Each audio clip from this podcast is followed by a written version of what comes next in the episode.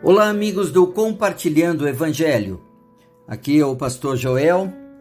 E o nosso texto continua lá em 2 Reis, capítulo 4, no versículo 18 a 20. Lembra-se da mulher sunamita? Diz o texto que o menino cresceu e certo dia foi encontrar seu pai que estava com os ceifeiros. De repente, ele começou a chamar o pai, gritando: Ai, minha cabeça! Ai, minha cabeça! Então o pai disse ao seu servo: Leve-o para a mãe dele. O servo o pegou e o levou à mãe, e o menino ficou no colo dela até o meio-dia, quando morreu. Que experiência, queridos!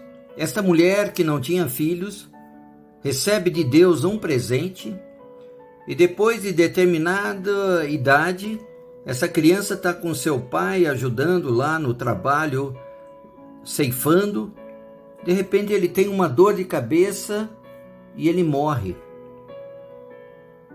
Que história terrível! Ela recebe um presente de Deus e esse presente desaparece.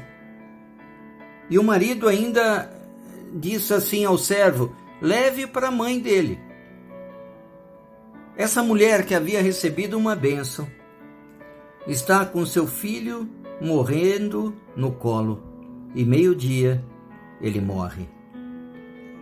O que ela faz? Manda chamar o servo do Senhor, Eliseu, e apela a ele, dizendo: Eu não te disse que não era para debochar de mim, para criar uma falsa esperança? Eliseu então toma aquela criança no colo ora com ela. E aí, o que acontece? Deus cura aquele menino.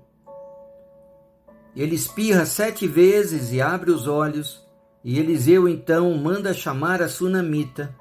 E no versículo 36, quando ela chega, Eliseu diz: Pegue aqui os com aquilo que recebemos das suas mãos ele jamais retira a bênção sobre a nossa vida. A bênção de Deus enriquece e com ela não traz desgosto. A palavra de Deus ensina que aquilo que Deus dá, Ele abençoa. Então seja grato, não desanime. Se Deus te deu um trabalho, creia, Deus vai fazer a sua vida prosperar. Se Deus te deu uma profissão, não desanime. Continue a perseverar, a estudar. A bênção de Deus está sobre a tua vida. Não abra mão dela. É isso que nós precisamos aprender.